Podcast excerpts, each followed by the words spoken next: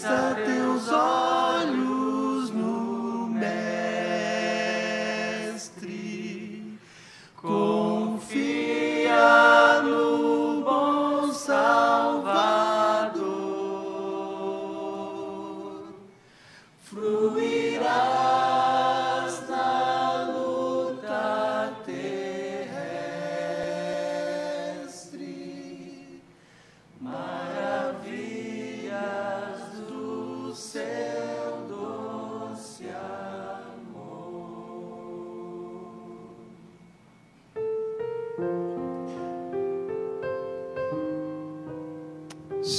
nosso Deus e nosso Pai.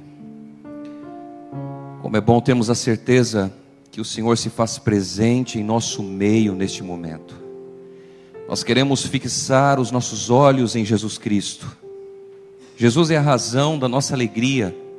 Jesus é a razão da nossa existência, da nossa vida.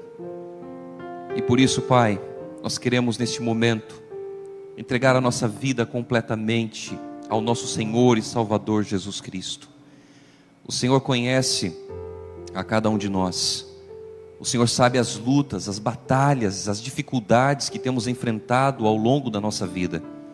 Mas, Senhor, não permita que venhamos nos desanimar, não permita que a nossa fé venha esfriar, mas nos ajude a olhar fixamente para Jesus em todos os momentos da nossa vida. Que Jesus seja a nossa esperança, que Jesus seja o motivo da nossa alegria e a certeza de que Ele estará conosco em todos os momentos da nossa vida. Querido Pai, nós estamos aqui nesta manhã para render a Ti o nosso louvor, a nossa adoração, mas também para entregar a nossa vida completamente em Tuas mãos. Por isso, neste momento, Senhor, nós pedimos que o Senhor aceite a nossa entrega, aceite a nossa adoração e que o Espírito Santo permaneça conosco neste momento, ao abrirmos a tua palavra e que ao sairmos daqui, Senhor Deus, saiamos com a certeza de que tivemos um encontro especial com Jesus Cristo. É o que nós te pedimos no nome de Jesus. Amém. Amém.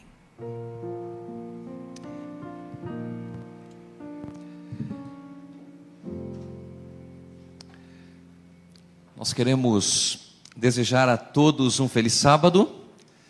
A você que nos assiste, um feliz sábado. É uma alegria ter a sua companhia. É uma alegria estarmos aqui juntos na casa de Deus, na presença de Deus. Alguns recados importantes para nós nesta manhã. O primeiro deles, nós queremos solicitar para que todos os membros batizados, que são membros aqui da igreja do Guanandi, ao término do culto, permaneçam por volta de cinco minutos, mais ou menos. Nós vamos precisar ter uma reunião muito breve e nós pedimos para que todos os membros aqui da igreja do Guanandi permaneçam após o culto, ok? O segundo recado é em relação à dinâmica né, dos nossos cultos. Nós estamos passando por um momento complicado, um momento difícil em relação à questão da pandemia. Nós temos um número reduzido de pessoas na igreja, porque estamos aqui é, observando e seguindo de, o decreto né, que a prefeitura ela estipulou. Então é importante que se você aqui que está na igreja conosco, você que nos assiste, quer estar presencialmente na igreja, é muito importante que você dê o seu nome para a Gilvânia, que é a nossa secretária aqui da igreja, tá certo?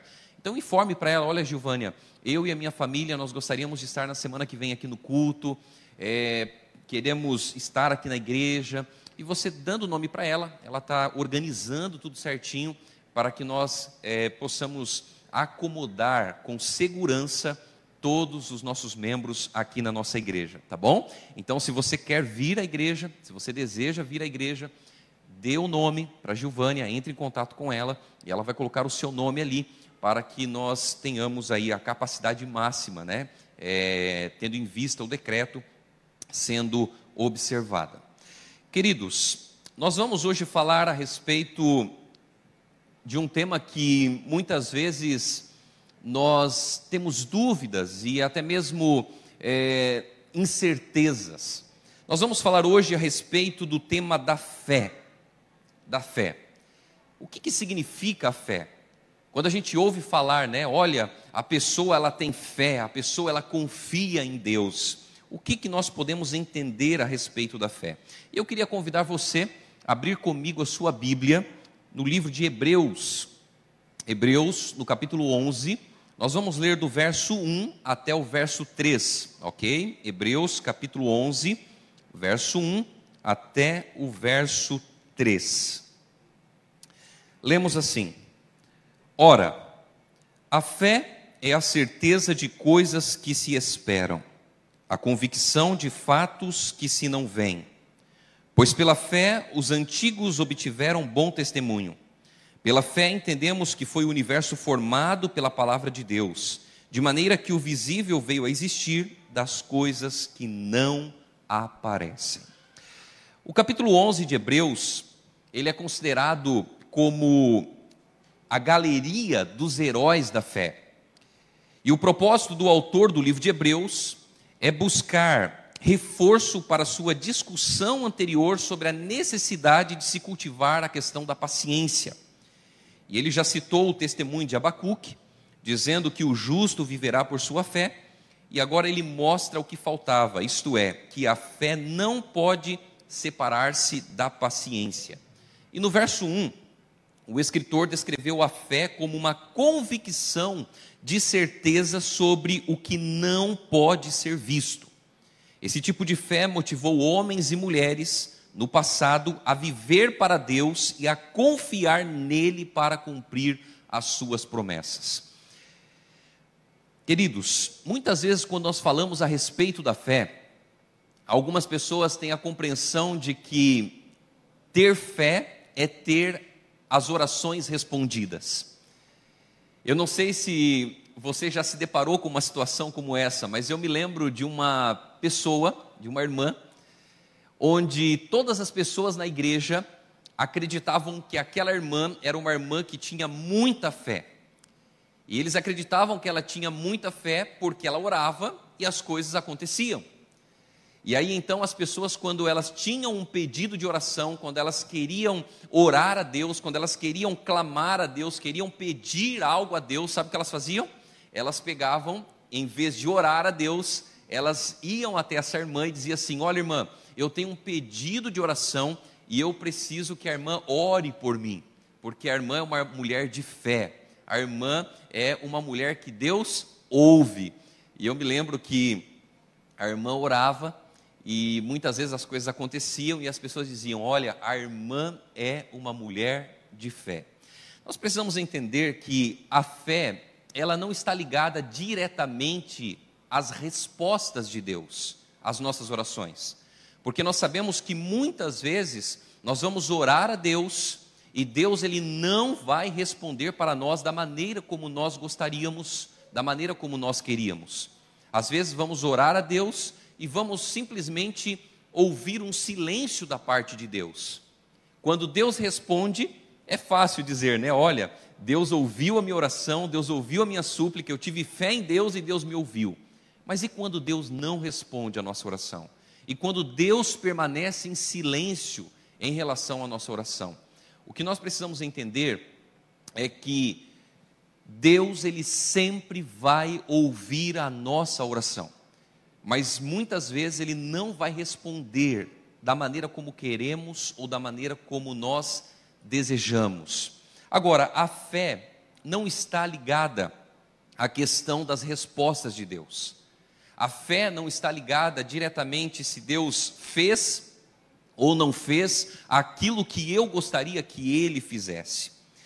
Nós temos que analisar os exemplos fornecidos pelo autor de Hebreus a partir da história do Antigo Testamento, porque aqui nós podemos ver que as histórias elas ilustram a necessidade da confiança perseverante até que as promessas de Deus elas sejam plenamente cumpridas.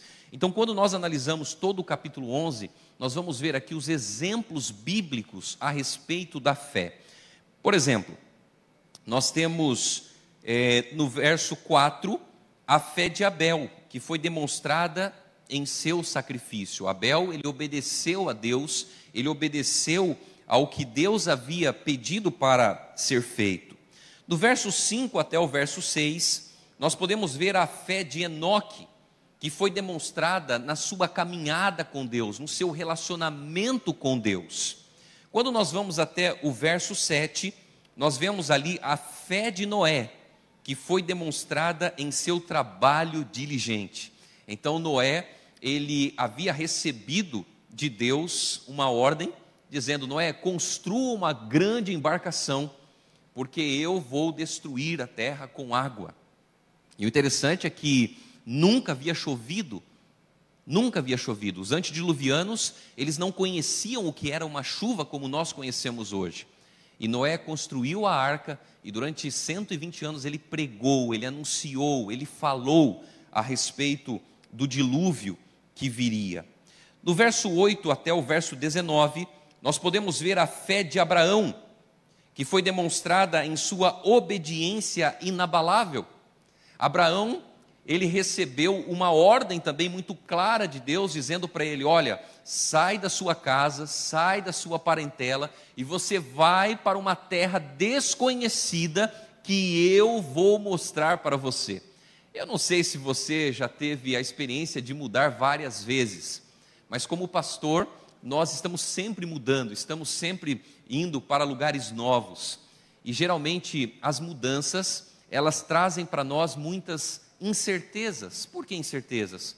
Porque nós não conhecemos muitas vezes para onde vamos, onde vamos estar e com quem vamos estar. Mas agora imagine só o que talvez tenha passado na cabeça de Abraão. Deus disse para ele: Olha, você deve sair, você deve ir agora é, para uma terra que eu vou te mostrar. Abraão talvez não tenha pensado muito, não tenha refletido muito. Abraão simplesmente decidiu obedecer à ordem de Deus. E aqui está um grande detalhe importante: que quando nós sabemos o que Deus quer, quando nós sabemos a vontade de Deus, nós não devemos ficar pensando muito, nós devemos obedecer a Deus, nós devemos fazer a vontade de Deus. É muito comum algumas pessoas pensarem assim: ah, eu não sei se eu devo tomar a minha decisão com Jesus, eu não sei se eu devo me entregar a Jesus, eu não sei se eu devo permanecer firme com Jesus. Claro que deve, sabe por quê? porque esta é a vontade de Deus. Às vezes nós queremos justificar, nós queremos às vezes encontrar argumentos e desculpas para justificar algo que queremos e nos esquecemos da vontade da vontade de Deus. Abraão, ele obedeceu, ele obedeceu. Quando Deus disse para ele: saia da tua terra, saia da tua parentela, e você vai agora para um lugar que eu vou te mostrar. Abraão obedeceu a Deus, ele foi fiel a Deus. Quando nós vamos até o verso 11, até o verso 12, nós podemos ver ali a fé de Abraão e Sara, que confiaram em Deus para um nascimento impossível. E você pode se perguntar assim, pastor, mas Sara não acreditou no primeiro momento, não é verdade? Não acreditou. Quando o anjo chegou para Abraão estava falando que ele seria pai de uma grande nação, estava mostrando para ele que Sara iria engravidar. O que que Sara fez? Sara duvidou. Sara não acreditou. Mas nós sabemos a história, né? O que aconteceu. Sara e Abraão, eles tentaram fazer o quê? Tentaram dar uma ajudinha para Deus. E às vezes esse é um grande problema nosso. Por quê? Porque nós não queremos enxergar as coisas com os olhos da fé. Nós queremos muitas vezes fazer as coisas em conformidade com aquilo que nós achamos ser o certo ou o correto.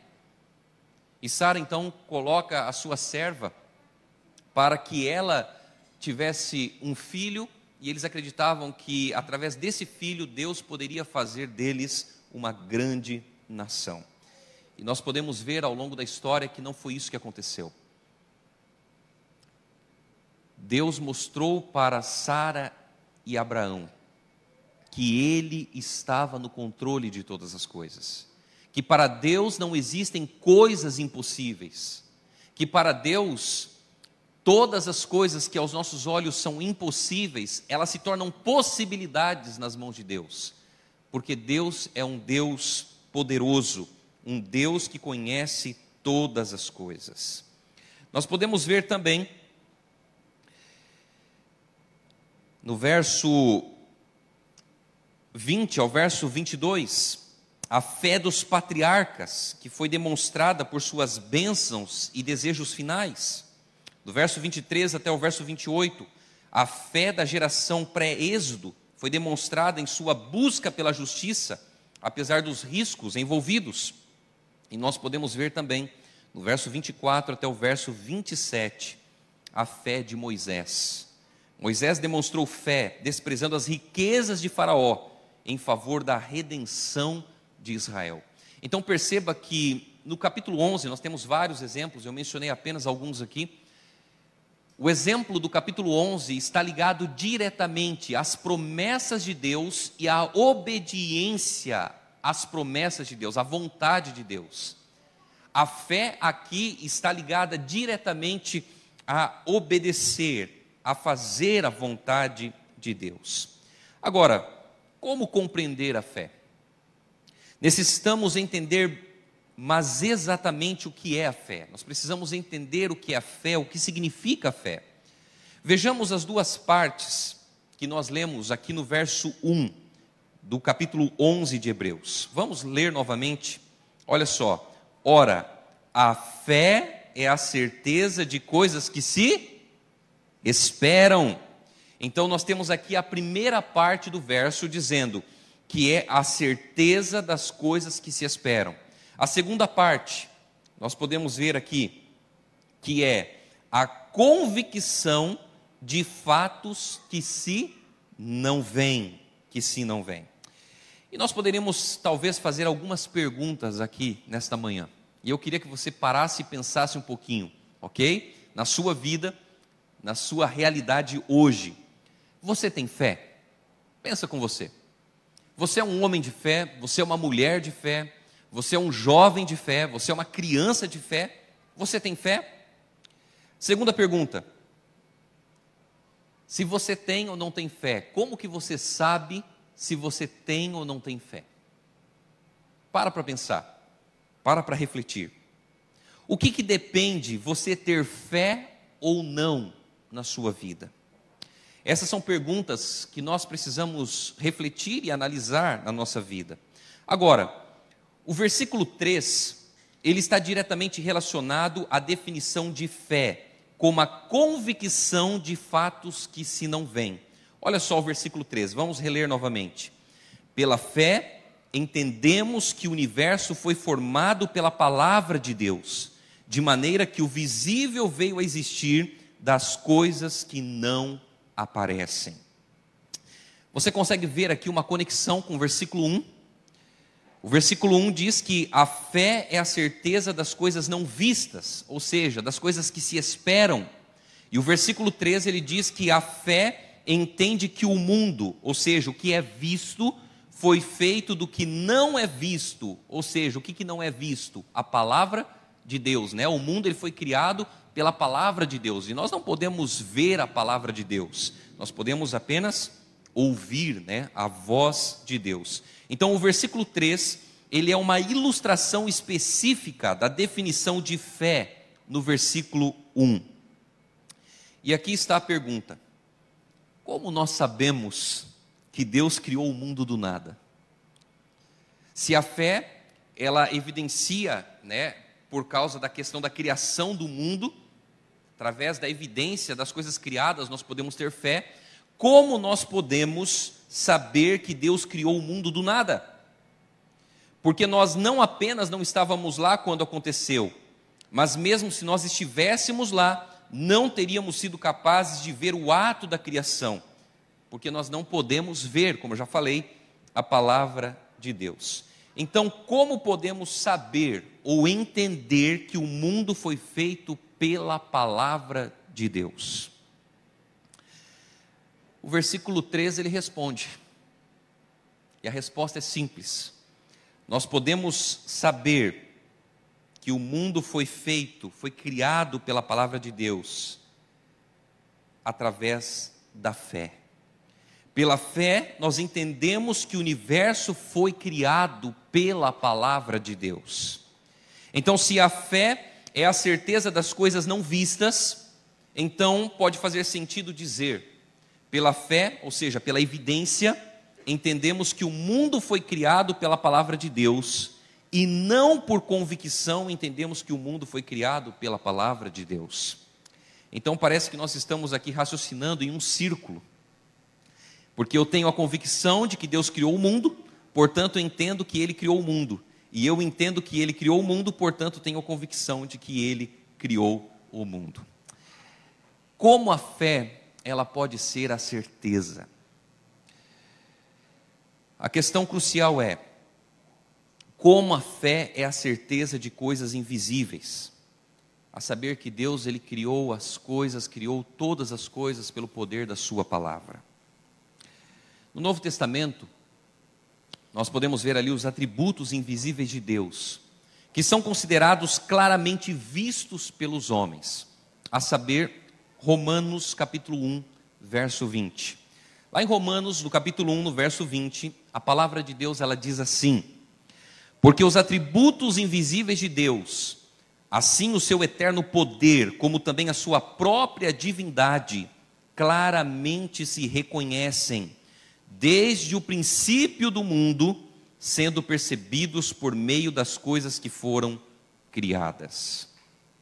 Então, desde a criação dos atributos invisíveis do mundo, o seu poder eterno e a sua natureza divina têm sido claramente vistos, sendo compreendidos pelo que foi feito. A palavra reconhecem aqui no verso no verso 20 quando nós lemos, ó, nós entendemos os atributos invisíveis de Deus por aquilo que foi feito. E lá em Hebreus, no capítulo 11, no verso 3, né, que nos diz, é, nós entendemos a palavra invisível de Deus por trás da criação pela fé, né? Na verdade, nós podemos ver ali em Hebreus capítulo 11, verso 3, que é o texto que nós lemos, que pela fé nós entendemos que o universo ele foi criado, né? Ele foi feito, que Deus criou todas as coisas pelo poder da sua palavra. Então, Romanos capítulo 1, verso 20, ele parece dizer que a certeza de que Deus fez o mundo são por causa das coisas feitas, né? Então, ele aponta para quê? Aponta para um criador. Então, quando a gente olha Romanos 1, 20, nós podemos ver ali um Criador sendo apontado pelo texto bíblico. Já em Hebreus, no 11, verso 3, nós podemos ver a evidência de que Deus fez o mundo. E essa evidência é através da fé. Através da fé. Fé, pelo menos em parte, ela é a visão espiritual ou a percepção das impressões, das impressões digitais de Deus nas coisas que ele fez. Agora, as impressões digitais de Deus nas coisas que ele fez, a ordem, a beleza, a grandeza, a complexidade irredutível, são a evidência de que Deus ele fez o mundo. Mas ver essas impressões digitais também é uma espécie de certeza, é apenas o outro lado da moeda. Se você talvez me perguntar hoje, como que você sabe, pastor, que a igreja do Guanandi está localizada na cidade de Campo Grande? O que, que eu vou dizer para você? O que eu vou falar para você? Eu vou dizer para você, ela está localizada na cidade de Campo Grande porque eu vi. Porque eu vi. A minha visão, ela é uma evidência de que a igreja do Guanandi está lá. Eu acho que é assim que a fé é a, é a evidência das coisas invisíveis. Todos nós olhamos para as mesmas impressões digitais, mas alguns veem e outros não. Aqueles que veem têm a evidência, o testemunho em si mesmos. Um outro aspecto que é muito importante é o que muitas pessoas pensam a respeito da fé como nós já falamos no início, que Deus ele vai conceder as coisas que eu quero pelo fato de eu ter mais ou menos fé. Quando se fala sobre fé, às vezes muitos pensam que podem convencer a Deus a respeito daquilo que desejam, a respeito daquilo que querem.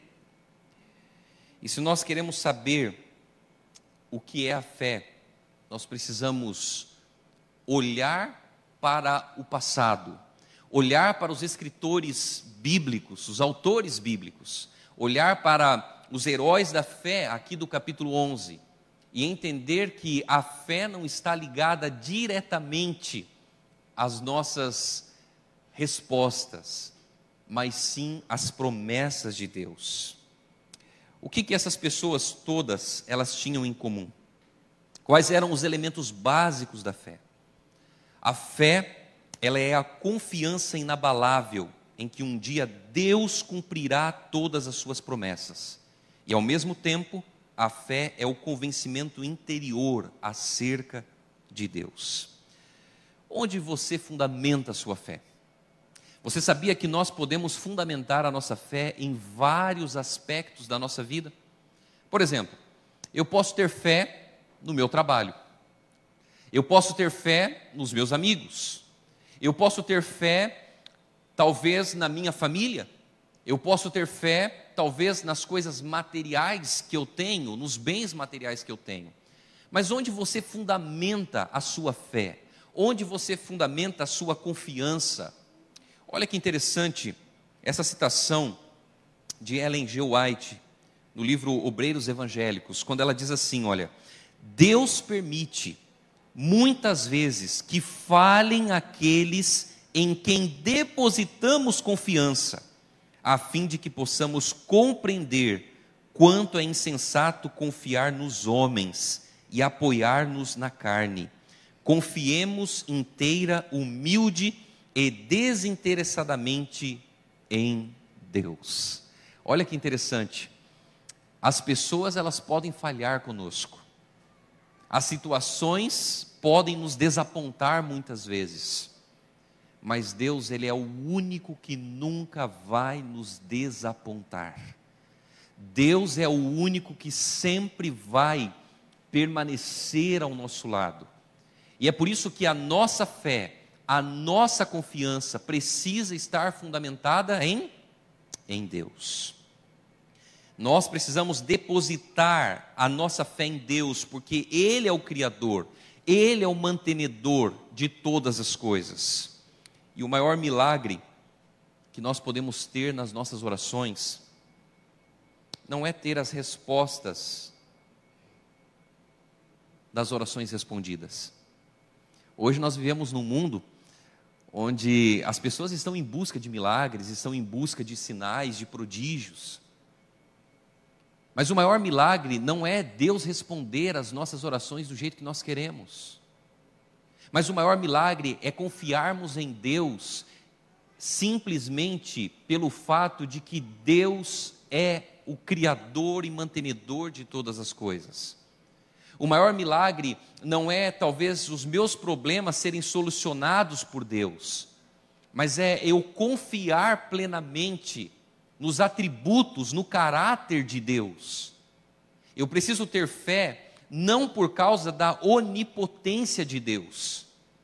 Eu preciso ter fé por aquilo que Deus é.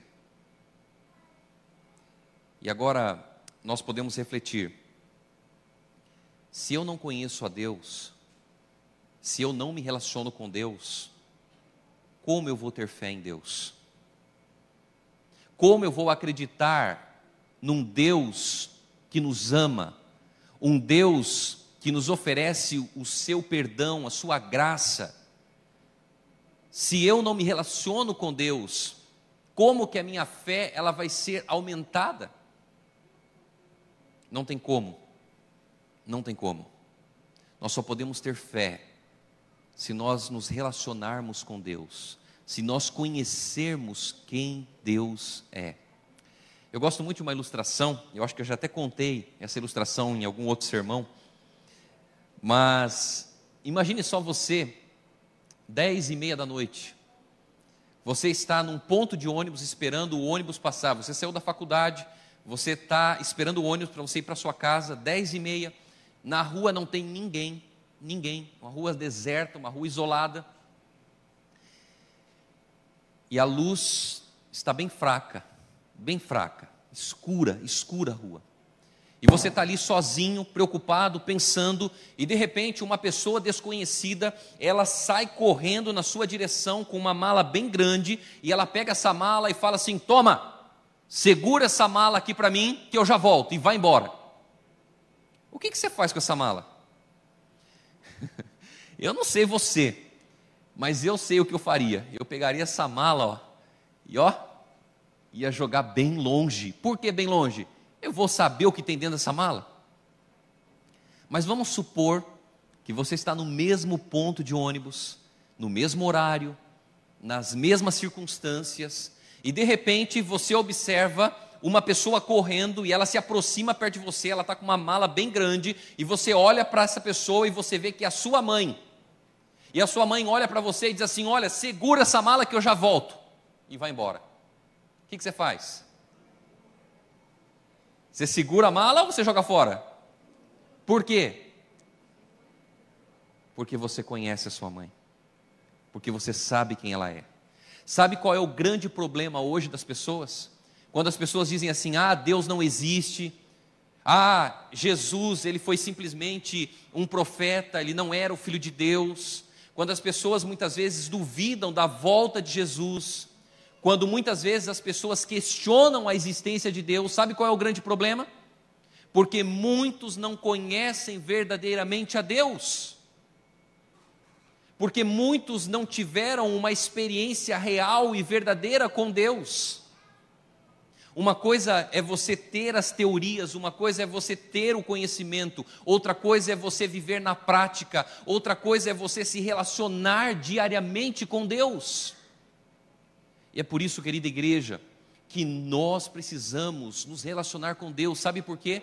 Porque aquilo que nós alimentamos na nossa vida, aquilo que nós priorizamos na nossa vida, é o que vai prevalecer. Eu vou dar um exemplo para você. A palavra de Deus, a Bíblia, ela nos fala a respeito de Deus, e se nós pudéssemos resumir toda a Bíblia, nós poderíamos dizer que a Bíblia, o foco central dela, é a questão da salvação dos filhos e filhas de Deus. A Bíblia nos mostra as coisas desde o início até o seu final, mostrando que o povo de Deus será vitorioso. E quando eu me alimento da palavra de Deus, quando eu estudo a Bíblia, quando eu me relaciono com Deus através da oração, através da minha entrega, através da minha comunhão pessoal com Deus, eu estou alimentando a minha vida com as coisas de Deus. E o que vai prevalecer na minha vida? São as coisas de Deus, as histórias da Bíblia, os ensinamentos da palavra de Deus. Quando eu passar por um momento difícil, um momento de tentação, o que vai prevalecer na minha vida? O assim diz o Senhor, a palavra de Deus. Por quê? Porque eu estou num relacionamento constante com Deus. A minha fé vai sendo desenvolvida porque todos os dias eu me relaciono com Deus. Eu confio nas suas promessas. Eu confio que um dia ele voltará para me buscar. Agora, quando eu coloco a Bíblia em segundo plano, e eu começo aqui a alimentar a minha mente com outras coisas, não, não olhe para o que eu vou falar, talvez como alguém legalista, né? Mas hoje nós vivemos uma onda muito grande de filmes, seriados, televisão e vários outros aspectos. Eu não estou questionando o uso disso, não estou questionando é, se devemos ou não utilizar. Eu acho que existem muitas coisas boas também. Mas o problema é que muitas pessoas estão se alimentando diariamente de seriados, de histórias contrárias à palavra de Deus. Diariamente, muitas pessoas estão se alimentando de coisas que não têm a ver com Deus e pior, coisas que vão contrário à palavra de Deus e à existência de Deus. E quanto mais a pessoa vai se alimentando disso, quanto mais a pessoa vai se alimentando disso e deixando as coisas de Deus de lado, sabe o que acontece na mente dela? Ela vai começar a fazer algumas perguntas. Será que Deus realmente existe? Será que Deus realmente é amor? Será que realmente Jesus irá voltar para buscar os seus filhos? Faz tanto tempo que a igreja tem pregado, faz tanto tempo que as pessoas têm falado a respeito da segunda vinda de Jesus. Será que Jesus realmente vai voltar?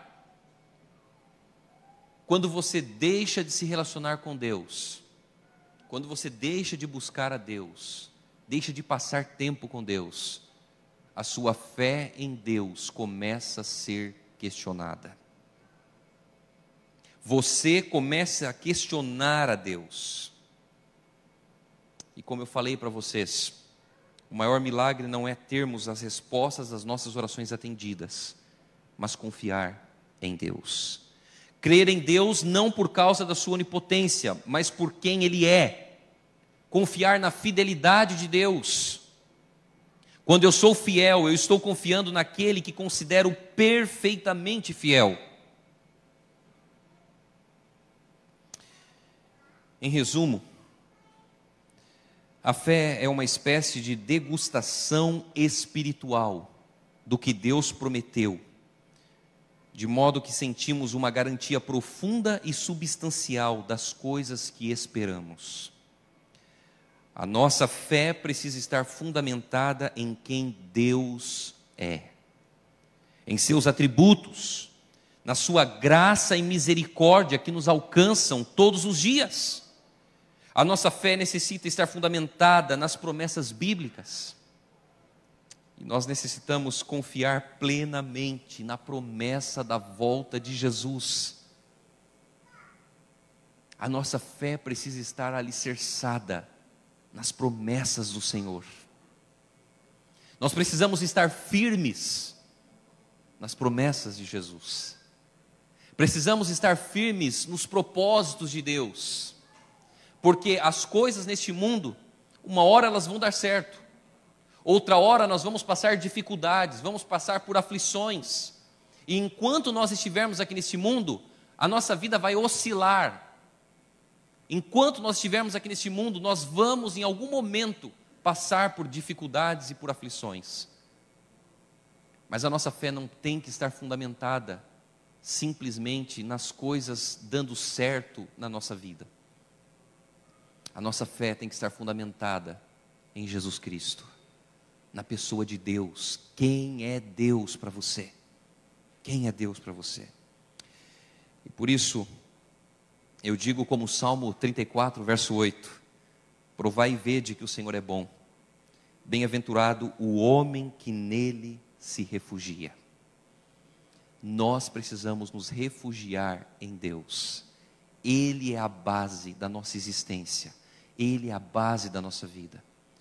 Se talvez hoje as coisas não estão bem, entenda uma coisa: a maior promessa de Jesus para você é que um dia ele vai voltar e ele vai fazer novas todas as coisas, e nós iremos morar com Jesus por toda a eternidade.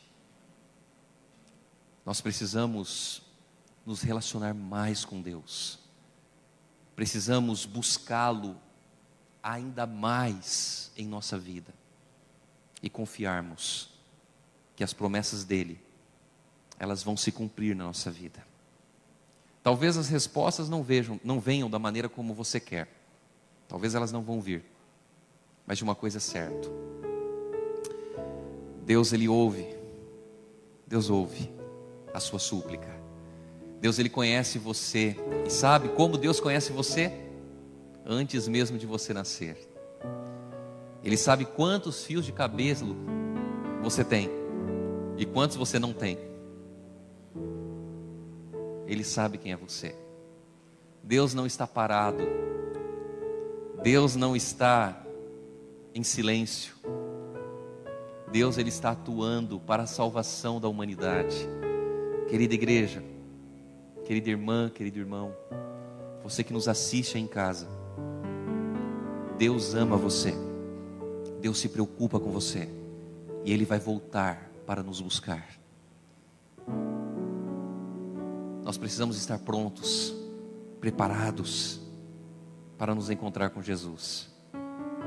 As circunstâncias, elas não podem fundamentar a nossa fé. A nossa fé tem que estar fundamentada no nosso relacionamento diário com Jesus. Uma vez uma pessoa disse assim para mim, pastor, tão difícil orar. Parece que eu oro, oro, oro, oro, e a minha oração ela não passa do teto. E eu disse para a pessoa, ela não precisa passar do teto. Sabe por quê? Porque Jesus está ao teu lado todas as vezes que você dobra os joelhos para falar com Ele. A sua oração não precisa sair da sua casa, porque Jesus está com você todas as vezes que você abre o coração. Mas, pastor, eu não consigo orar muito a Deus, porque eu começo a orar e eu começo a pedir, a pedir, a pedir, a pedir. E você já parou para pensar como, como são as nossas orações? Nós começamos assim, né? Senhor, olha, eu quero agradecer pelo dia, agradecer pela noite, agradecer pelo trabalho, pela vida, pela saúde. E aí a gente agradece por as coisas boas que nós temos.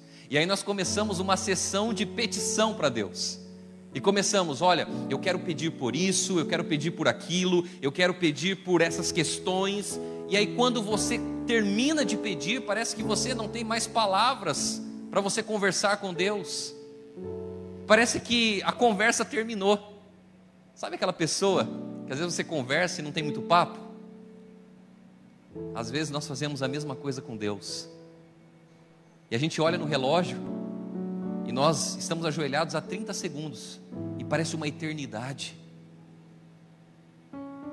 Nós deveríamos nos relacionar com Deus de uma maneira diferente. Sabe como? Nós deveríamos criar o hábito de conversar com Deus em vez de pedir, de contar para Deus, de contar para Deus. Ah, pastor, mas Deus já sabe tudo, Deus conhece tudo. Sim, Ele sabe, Ele conhece tudo. Mas a partir do momento que você conta para Deus o que está acontecendo com você, a partir do momento que você abre o coração para Deus, sabe o que você está fazendo? Você está se relacionando com Ele. Você sabe que Ele conhece você, mas você abre o seu coração para Ele. E de vez você diz assim: Senhor, eu te peço que o Senhor me ajude no meu trabalho. Tá difícil as coisas lá. Me ajuda, Senhor Deus, no meu trabalho. Você ora de uma forma diferente. Senhor, eu te agradeço, Pai, porque o Senhor me concede a oportunidade de trabalhar. E o Senhor sabe que eu preciso do trabalho, o Senhor sabe que o trabalho é importante para mim, o Senhor sabe que eu preciso sustentar a minha família por causa do trabalho. Mas, Senhor, eu estou passando por uns momentos difíceis lá. A situação está assim, assim, assim, assim, assim. E aí você conta para Deus, você fala para Ele, você abre o coração com Ele. Você está no carro, conversa com Deus, abre o coração para Ele. Você está andando na rua, começa a conversar com Deus. As pessoas talvez não vão entender, mas não importa. O importante, agora todo mundo está de máscara, e aí ninguém vai perceber que você está falando sozinho. Mas você não está falando sozinho, você está falando com o seu Deus, com aquele que te sustenta, com aquele que prometeu voltar para te buscar. Querida igreja, o maior desejo de Deus é, nos, é se relacionar conosco, é falar conosco. E é tão comum às vezes a gente se deparar com uma situação, nós não temos tempo, nós não temos tempo. Na verdade, todos nós temos. Nós temos 24 horas todos os dias que Deus nos dá. O que faz a diferença, na verdade, são as nossas prioridades.